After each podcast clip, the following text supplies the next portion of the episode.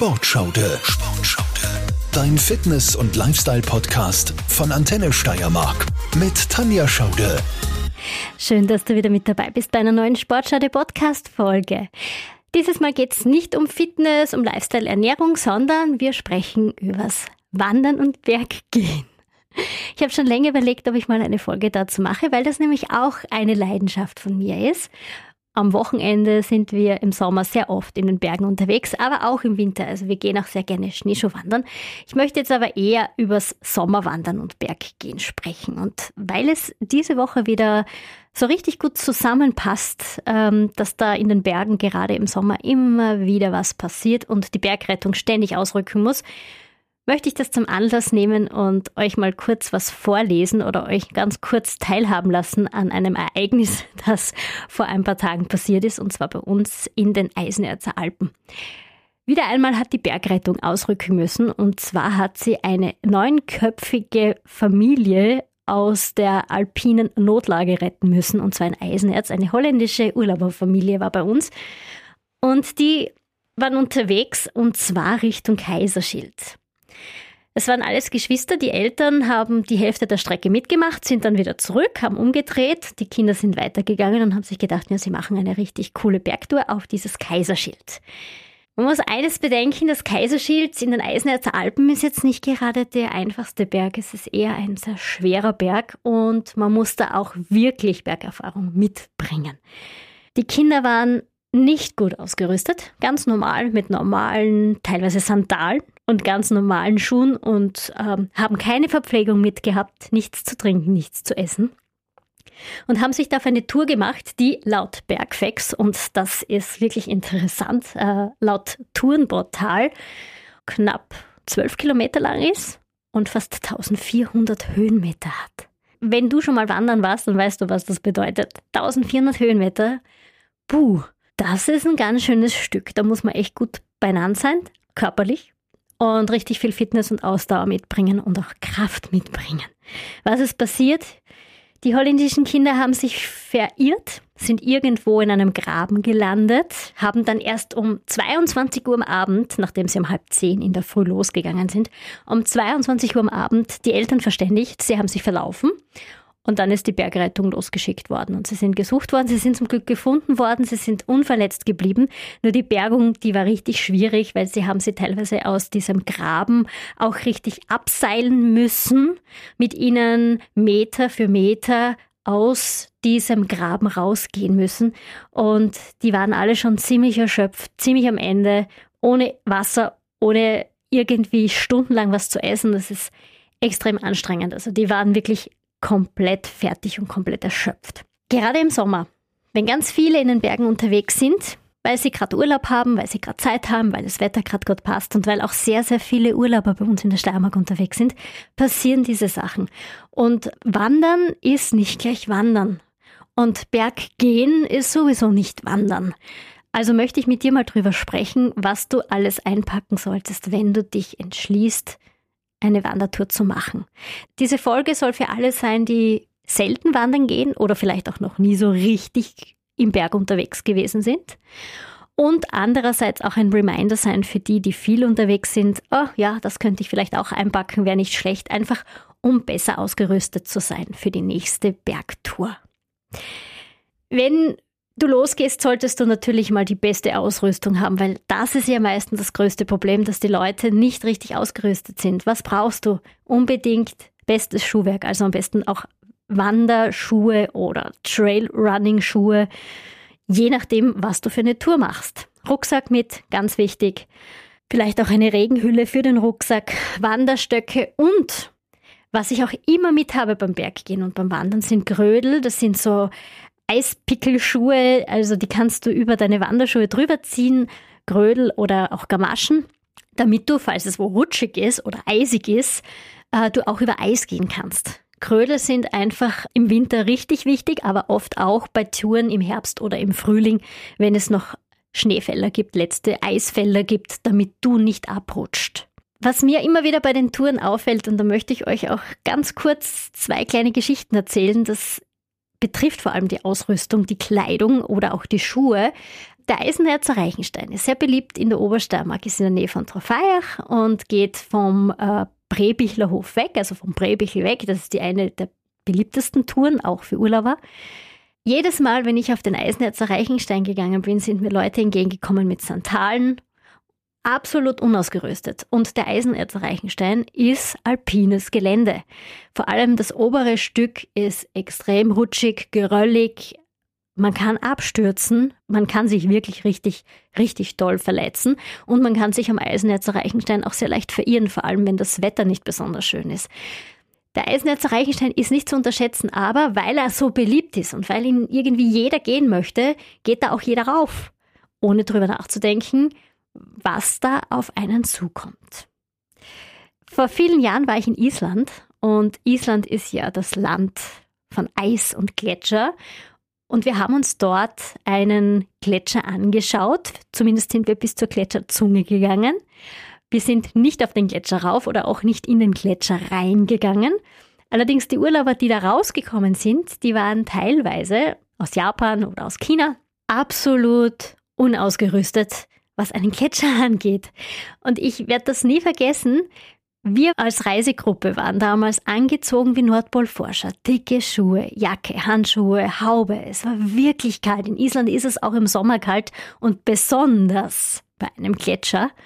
Da sind die Mädels mit kurzem Rock, T-Shirt, also Träger-T-Shirt, Sandalen und drüber dann mit diesen Steigeisen in den Gletscher reingegangen. Und genau das ist das Gefährliche auch bei uns in Österreich oder auch in der Steiermark beim Berggehen. Die falsche Ausrüstung.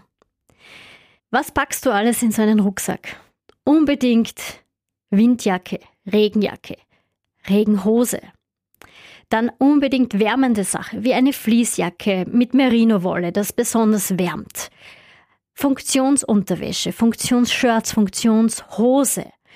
Eine Isolationsjacke ist immer ganz wichtig. Handschuhe, Stirnband, Haube, vielleicht auch so ein Multifunktions- Tuch, ähm, um sich das Ganze auch um den Mund zu wickeln, wenn es windig wird, wenn es kalt wird, wenn es stürmisch wird, so wie eine Sturmhaube.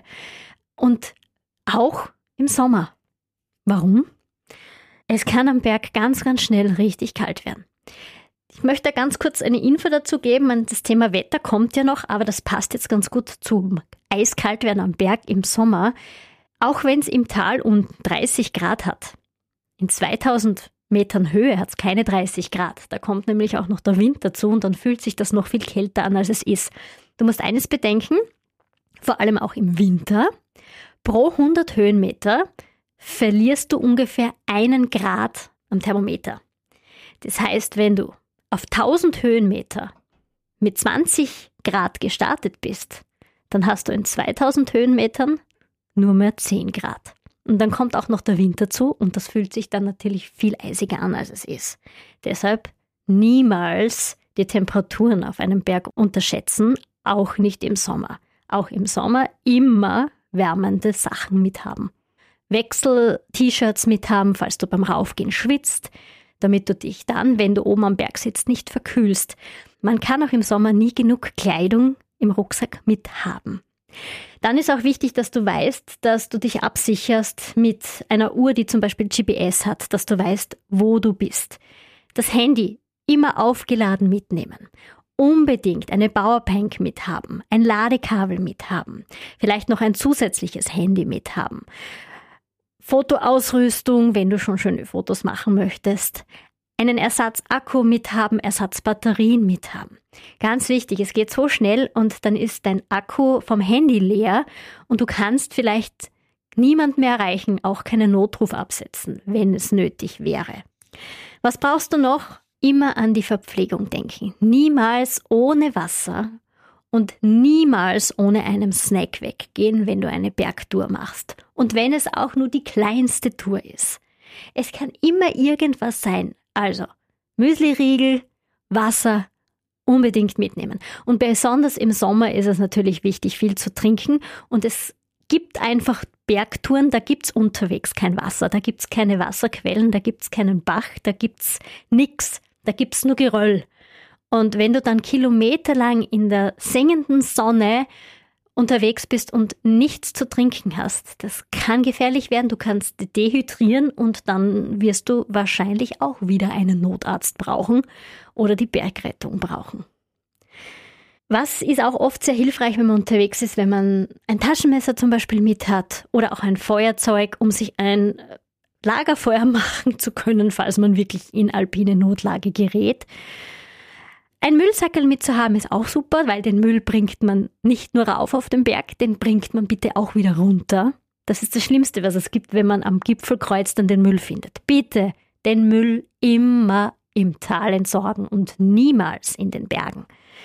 Erste Hilfe darfst du auch nicht vergessen, auch ganz wichtig für die Gesundheit. Ein Erste-Hilfe-Set gibt's in jedem guten Rucksack, Bergrucksack, den du irgendwo bei einem Bergausstatter kaufen kannst. Da ist meistens das Erste-Hilfe-Set schon dabei oder du kannst es dazu kaufen. Dann ist wichtig, dass du die Notrufnummer der Bergrettung eingespeichert hast, 140 oder auch die internationale Notrufnummer, den Euro-Notruf, das wäre 112.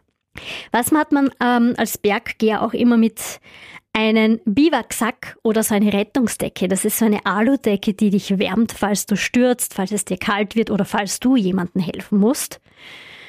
Eine persönliche Rucksackapotheke ist von Vorteil. Blasenpflaster ganz wichtig, wenn du viele Kilometer gehst und dich dann die Wanderschuhe vielleicht reiben, weil du sie noch nicht so oft angehabt hast.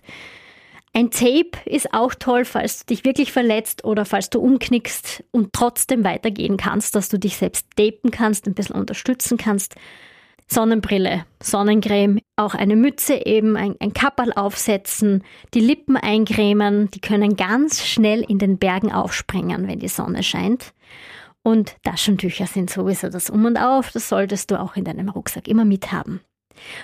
Wichtig auch einen Ausweis, damit man weiß, wer du bist, falls wirklich irgendwas passiert und du selbst jetzt nicht sagen kannst, wer du bist. Also wenn du wirklich so schwer verletzt sein solltest. Wenn du einen Alpinausweis hast, vom Alpenverein zum Beispiel, auch den mithaben.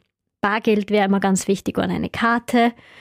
Und was ich ganz gemütlich finde, ist, wenn man am Berg unterwegs ist, auch im Sommer so ein Sitzkissen, da gibt es ganz coole, wo man sich dann auf so eine Art Styropor setzen kann und dann wird es auch nicht kalt wenn man da so eine halbe Stunde oder Stunde am Gipfelkreuz verbringt.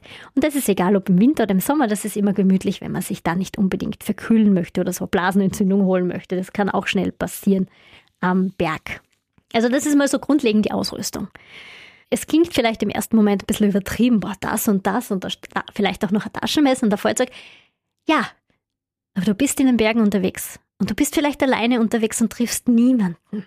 Und das geht geht wirklich ganz schnell. Es gibt Touren, die sind sehr einsam. Und deshalb ist es immer wichtiger, sich selbst für alle Eventualitäten schon im Vorhinein auszurüsten. Du hast deinen Rucksack gepackt. Bevor es überhaupt losgeht, musst du natürlich mal die Tour planen. Blindlings einfach irgendwo hinzufahren und einfach irgendeine Tour zu gehen, no go. Funktioniert nicht. Du hast keine Ahnung, was auf dich zukommt. Wie planst du deine Tour am besten, falls du sowas wirklich noch nie gemacht hast? Online schauen auf diversen Bergseiten. Bergfex zum Beispiel ist eine super Seite. Da kannst du dir die Touren anschauen. Du suchst dir eine Tour aus und dann kannst du dich wirklich richtig gut vorbereiten. Du kannst einmal nachlesen, wie wird die Tour genau beschrieben. Du kannst dir auch Fotos anschauen, also du kannst dir den Bericht anschauen. Du kannst dir auch unter anderem Bergvideos anschauen auf YouTube oder so von Bergwanderern, die schon Videos online gestellt haben, wo du dir die bestimmte Tour dann auch wirklich in Bildern anschauen kannst. Wie schauen die Wege aus?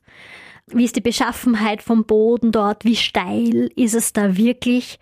Und wenn du solche Tourenberichte liest, dann sollst du auch auf ein paar Sachen extrem aufpassen, auf ein paar Begriffe achten, wie zum Beispiel, gibt es Kletterpassagen? Ist irgendwas seilversichert? Gibt es da Geröll? Schmale Wege? Vielleicht auch Gratwanderungen? Ist es vielleicht nur für geübte Wanderer? Ist Trittsicherheit wichtig? Schwindelfreiheit? Und gibt es ausgesetzte Stellen? Das sind nämlich dann schon so Begriffe, wo du ur ein bisschen aufpassen solltest, wenn du überhaupt keine Bergerfahrung hast. Denke immer dran, kenn deine Grenzen. Also du musst dich selbst sehr gut kennen, um zu wissen, ob du diese Tour überhaupt gehen kannst. Bist du trittsicher? Stehst du fest am Boden, egal wie geröllig und rutschig es wird? Leidest du an Schwindel, wenn du etwas höher raufkommst? Hast du Höhenangst? Also wie geht's dir in dieser Situation? Das musst du für dich selbst entscheiden, denn das kann ganz schnell umschalten, wenn du dann wirklich vor Ort bist. Und ich kenne das von mir selbst. Ich habe Höhenangst. Jetzt nicht mehr so extreme wie noch vor vielen Jahren, weil ich das durch das viele Wandern dann auch bekämpfen habe können. Aber ich kenne meine Grenzen. Ich weiß, wann ich nicht mehr weiter kann. Und dann geht's einfach nicht. Und wenn es mir schwindlig wird, dann wird es mir schwindlig und dann gehe ich nicht mehr weiter. Und da muss man einfach seine eigenen Grenzen kennen.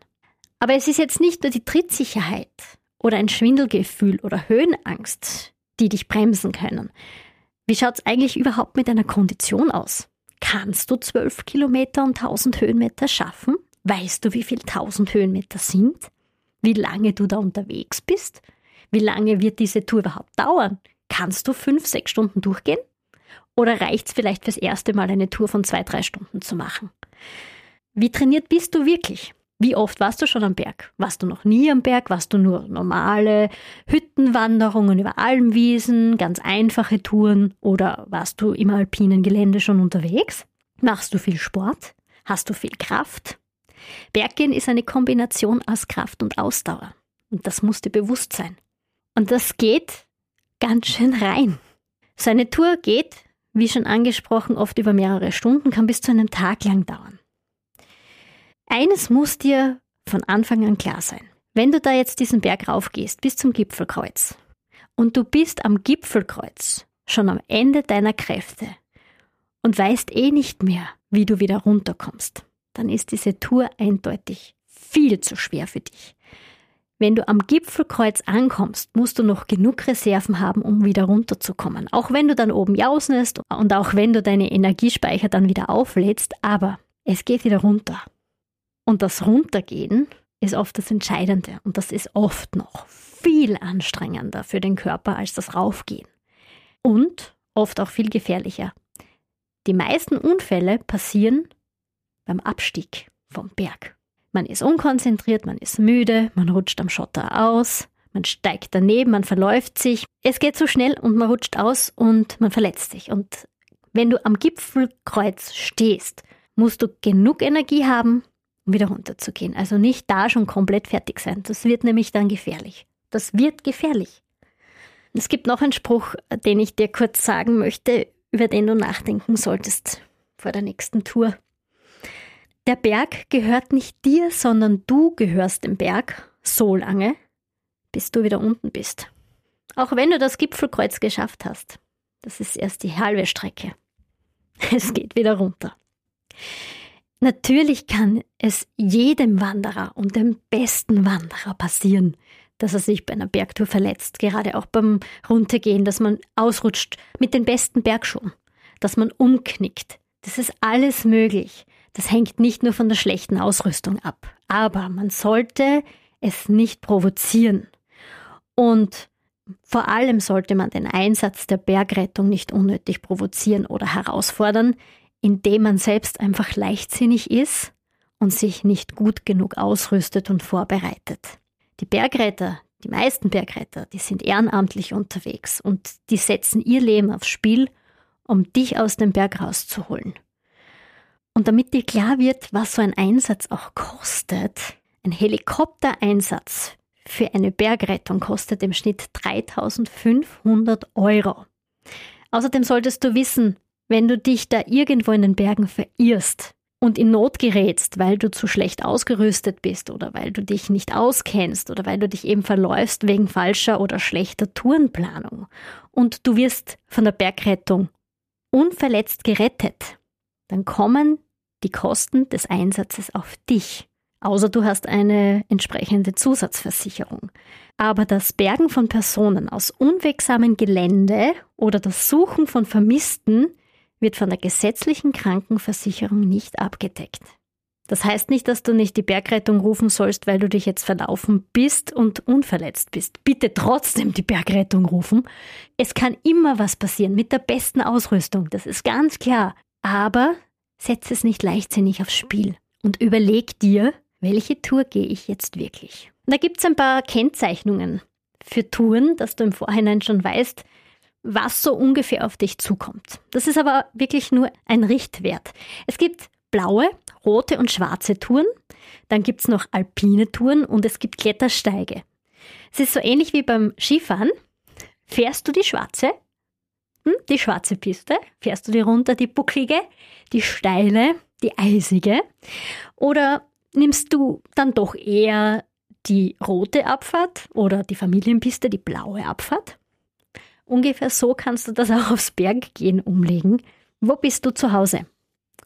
Es heißt zwar jetzt nicht, dass die, sagen wir so, rote Piste jetzt viel leichter als die schwarze Piste ist, denn schon die rote Piste ist anspruchsvoll und kann teilweise auch geröllig und ausgesetzt sein. Aber die schwarze Piste, die hat es dann in sich. Kurz die Erklärung. Blau steht für einfacherer Weg, schmal und steil kann er aber trotzdem sein. Rot bedeutet überwiegend schmal, oft steil angelegt, können absturzgefährliche Passagen aufweisen. Kurze versicherte Gehpassagen können vorkommen. Also mit einem Seil versicherte Passagen. Das heißt, wo es eben sehr felsig ist, wo man ohne Seil nicht mehr raufkommt, wo man sich jetzt nicht unbedingt einhängen muss, wie bei einem Klettersteig, aber wo man ein Seil braucht, weil ohne Seil würde es da nicht mehr gehen. Das kann bei einer roten Piste oder roten Passage oder roten Tour durchaus dabei sein. Und schwarz bedeutet schmal, oft steil angelegt und absturzgefährlich es gibt sehr oft versicherte Gehpassagen oder auch einfache Kletterstellen, die den Gebrauch der Hände erfordern. Das heißt wirklich schon klettern. Dann braucht man bei den schwarzen Touren auf alle Fälle auch Trittsicherheit, Schwindelfreiheit und Bergerfahrung. Was es sonst dann noch gibt, sind die alpinen Touren. Die sind meistens im freien alpinen Gelände, hochalpin, sind keine Bergwege sowie blau, rot oder schwarz, oft auch gar nicht gekennzeichnet. Sind meistens exponiert, das heißt wirklich extrem absturzgefährdet, ausrutschgefährdet, absturzgefährdet und es gibt auch ungesicherte Geh- und Kletterpassagen, also wo es keine Seile zum Anhalten gibt. Hast du dich jetzt für eine Tour entschieden? dann wird es Zeit, dass du dich mit dem Wetter befasst. Für mich als Wetterexpertin bei der Antenne Steiermark ist das natürlich was ganz, ganz Tolles, weil Wetter interessiert mich von Grund auf. Aber als Wanderer und Berggeher muss dich Wetter interessieren. Also du musst das Wetter studieren. Du musst den Wetterbericht studieren. Wenn du dich in die Berge begibst, dann musst du das Wetter ständig beobachten und auch ständig verfolgen. Und oft ist der Wetterbericht vom Vortag schon wieder alt. Also am besten noch in der Früh nochmal reinschauen, wie es wirklich wird. Es ist unglaublich, wie schnell das Wetter in den Bergen umschlägt. Das sind oft Minuten. Da ist blauer Himmel und plötzlich ist eine dunkle Wolke da und dann gewittert sie auf und das Gleiche passiert dir auch mit Nebel. Also du hast dann vielleicht noch die Markierung vor dir und plötzlich ist der Nebel da und du siehst die nächste Markierung nicht mehr. Und das ist ja oft auch der Grund, warum sich Wanderer in den Bergen verirren, weil sie auch in den Nebel kommen und keine Sicht mehr haben und dann vom markierten Wanderweg abkommen. Nebel kann dir das Gefühl geben, kein oben, kein unten, kein neben mehr zu spüren. Vielleicht bist du auch schon mal beim Skifahren in den Nebel gekommen und hast nicht mehr gewusst, wo die Piste aufhört oder anfängt, wo die nächste Markierung ist, in Anführungszeichen, das nächste Schild für die Piste ist und im Grunde wird es einem dann auch oft schwindlig, weil man sich nicht mehr orientieren kann. Und das kann dir am Berg auch richtig schnell passieren. Wie beim Skifahren, auch beim Berggehen und auch im Sommer, nicht nur im Winter. Was dann dazu kommt, sind Windböen, Sturmböen. Von einer Sekunde auf die andere können Böen über einen Bergkamm fegen, die dich bis zu einem Meter und mehr versetzen können. So etwas ist für mich als kleiner Mensch auch sehr gefährlich. Wenn du gerade mal nicht mal 1,60 groß bist und dich da 70 kmh Böen erwischen, dann kannst du weg sein. Und wenn du da gerade unterwegs bist und entlang eines Kamms gehst, also wirklich von einem Gipfel zum anderen, und es geht links und rechts nach unten, und dann erwischt dich so eine Windböe, dann kannst du weg sein, also kannst du abstürzen. Deshalb auch immer darauf achten, wie schaut es denn mit dem Wind aus? Wie stürmisch wird es in den Bergen?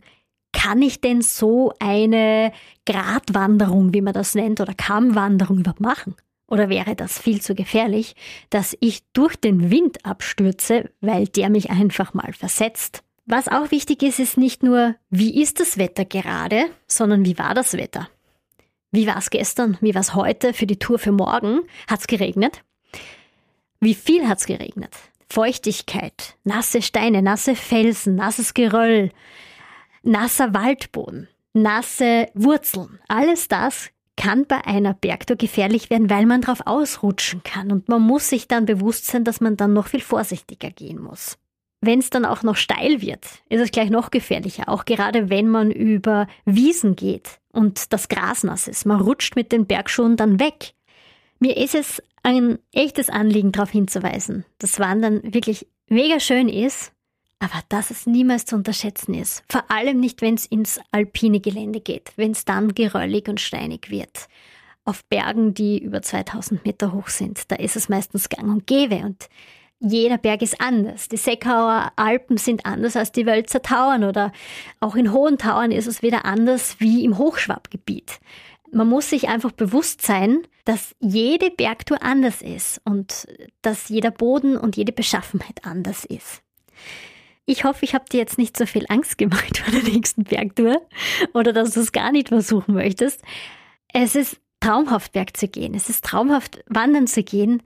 Und wenn man sich gut ausrüstet und alles mit hat und sich gut vorbereitet, dann kannst du auch die nächste Bergtour richtig gut genießen. Und deshalb möchte ich dir jetzt als Abschluss natürlich positive Energie mitgeben und positive Vibes und dir noch Vorteile vom Wandern und Berggehen aufzeigen. Und zwar die sportliche Seite, was Wandern mit dir und deinem Körper macht. Denn das ist ja auch ein Sport- und Fitness-Podcast, Sportschaude. Und deshalb gibt es da jetzt auch noch die sportlichen Facts. Wie schon kurz angesprochen, Wandern oder Berggehen ist ein Kraftausdauersport. Also was heißt das?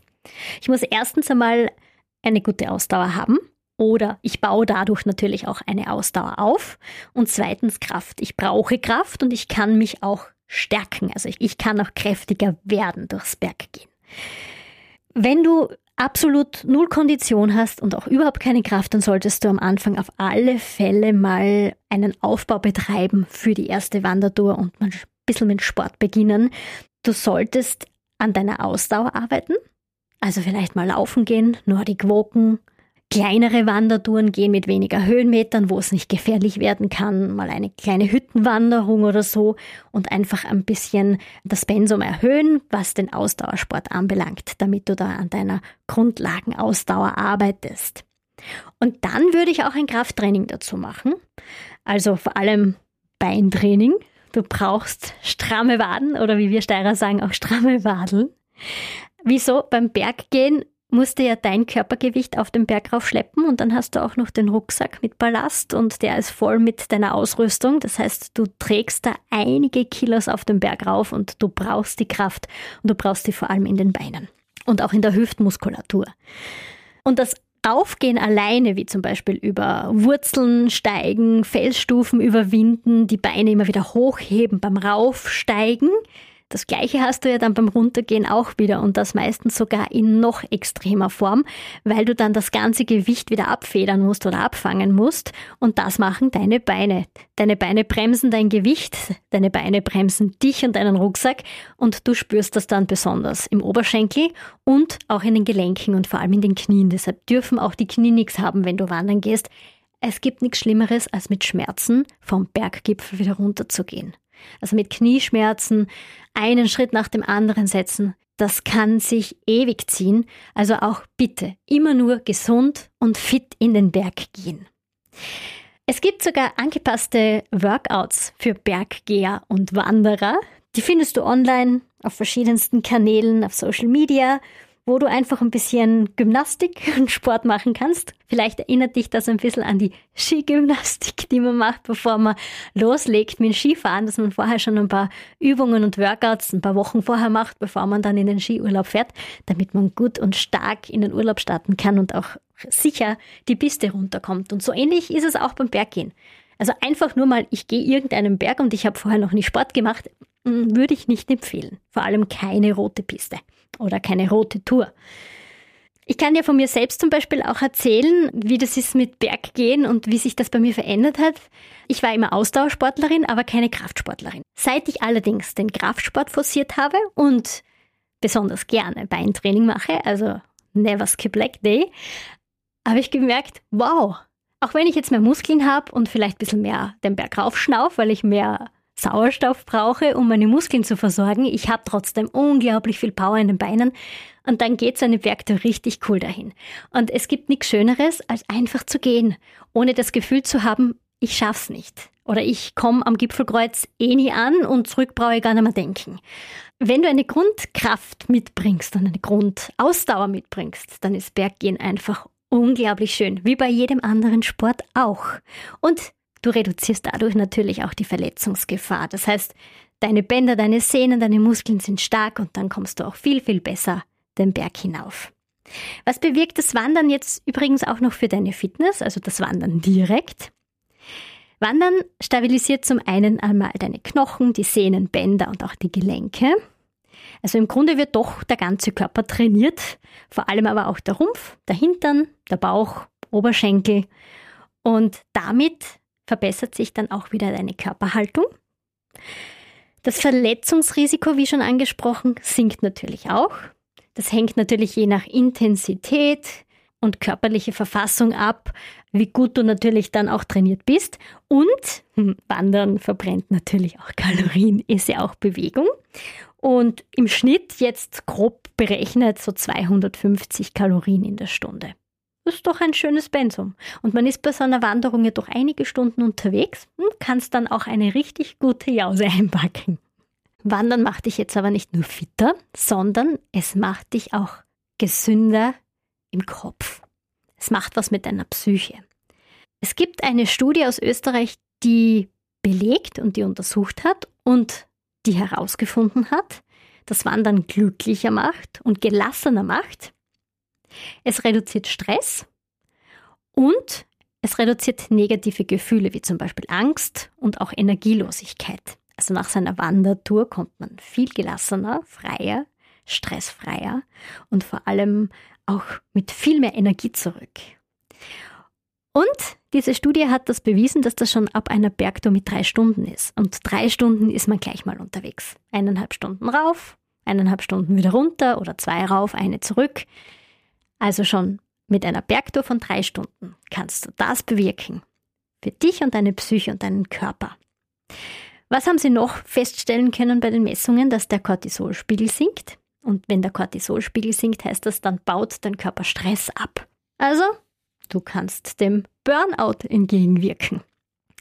Was auch sehr viele der Probanden, also der Versuchspersonen gesagt haben und was sie dann auch bemerkt haben und gemessen haben, ist, dass die Anstrengung in den Bergen nicht so extrem wahrgenommen wird wie zum Beispiel eine Stunde Laufen am Laufband. Du bist in der Natur unterwegs, du wirst abgelenkt. Und dann kommt noch die Ruhe der Berge dazu, das Plätschern eines Baches oder du findest einen Wasserfall oder du gehst durch einen Wald. Dann kannst du die Tierwelt beobachten. Murmeltiere, Gänse, Steinböcke, alles unglaublich schöne Eindrücke, die du da sammelst. Die Natur, Schwammerl suchen, sind viel Eierschwammerl unterwegs oder auch Pilze. Und was auch passiert beim Wandern ist, wenn du da immer so dahin gehst in der Natur und dann dieses Plätschern hast, da fällst du irgendwann mal in einen meditativen Zustand. Das heißt, du beruhigst dich, deine Gedanken schweifen ab und dann gehst du einfach so dahin, ohne nachzudenken. Du gehst, du atmest ganz ruhig und du kannst beim Wandern, vor allem wenn es jetzt nicht ganz extrem anstrengende Touren sind, auch die Nasenatmung anwenden. Diese Nasenatmung entspannt wieder das Gehirn aktiviert deine Alpha-Wellen im Kopf und diese Alpha-Wellen sind zuständig dafür, dass du entspannst, aber dass du auch sehr kreativ und hellwach bist und dass du dich danach dann wieder richtig gut fühlst. Und zum Schluss natürlich das absolute Highlight beim Berggehen und Wandern. Wenn du dann am Gipfelkreuz ankommst und dann einfach mal siehst, was du für eine Strecke geschafft hast. Und wie unglaublich imposant die Bergwelt ist. Also du hast dann oft einen 360 Grad Rundumblick und denkst dir nur, wow, wie klein ist das da unten alles und wie klein bin ich in dieser riesigen, riesigen Bergwelt. Und dann darfst du dir natürlich deine Jause gönnen und einfach nur genießen. Jetzt gibt es noch den Sportschau oder Wandersportschau, der Special-Tipp. so früh wie möglich losgehen. Also mein Mann und ich, wir sind früh Aufsteher und wenn wir von einer Bergtour zurückkommen, dann gehen die meisten erst los. Da sind wir schon wieder auf dem Weg zum Parkplatz. Gerade im Sommer ist es wirklich herrlich, bei Dämmerung loszugehen. Also so um 4 Uhr oder 5 Uhr in der Früh. Oder man macht eine Sonnenaufgangstour und geht beim Finsteren mitten in der Nacht los und steht dann bei Sonnenaufgang am Gipfel. Was brauchst du da natürlich unbedingt und das gehört zur Ausrüstung auch immer dazu? Eine Stirnlampe. Gerade bei so Wanderungen, die in die Nacht hineingehen oder in der Früh losstarten oder es ist eben noch finster, unbedingt die Stirnlampe einpacken. Am besten immer eine Stirnlampe oder eine Taschenlampe im Rucksack mithaben. Weil, wenn es finster ist, wird es natürlich dann oft auch schwer, die Markierungen gleich zu sehen. Und was auch wichtig ist, eine Tour gehen, die du vielleicht schon kennst, die du schon bei Tageslicht gegangen bist oder wo du weißt, da gibt es keine gefährlichen ausgesetzten Stellen, wo ich abstürzen könnte. Also die Tourenplanung ist natürlich gerade bei so einer Nachttour oder ganz frühen Sonnenaufgangstour ganz, ganz wichtig. Und jetzt bist du dran. Darfst schon mal losstarten. Den Wetterbericht für die nächste Tour genauestens studieren, deine Tour auch richtig planen, dich informieren, wie ist die Strecke, wo gehe ich hin, was traue ich mir zu, was darf ich mir zutrauen, was kann ich, wie gut bin ich drauf. Und wenn du dann unterwegs bist, dann genieße die Tour. Du sammelst Momente fürs Leben und die wirst du niemals vergessen. Das sind ganz, ganz besondere Augenblicke. Ich wünsche dir eine wunderschöne Bergtour. Vielleicht bist du auch heute gerade schon unterwegs zu einer Tour. Ich wünsche dir, dass du die Tour genießen kannst und ganz wichtig, auch wieder gesund zurückkommst. Das war's von mir, von deiner Sportschaude. Ich wünsche dir noch einen schönen Tag und Falls dir die Folge gefallen hat, dann freue ich mich natürlich über ein Like oder ich freue mich natürlich auch, wenn du diese Folge teilst. Vielleicht gibt es jemanden, der mal Berg gehen möchte und sich ein bisschen informieren möchte, wie gehe ich das am besten an, dass ich da auch wieder sicher runterkomme. Einfach weiterschicken würde mich freuen. Und ich freue mich auch über Fragen, über Feedback, jederzeit auch auf antenne.at. Einfach abgeben und mich kontaktieren. Bis zum nächsten Mal. Bergheil, deine Sportschaude. Deine Tanja. Sportschaude, dein Fitness- und Lifestyle-Podcast von Antenne Steiermark.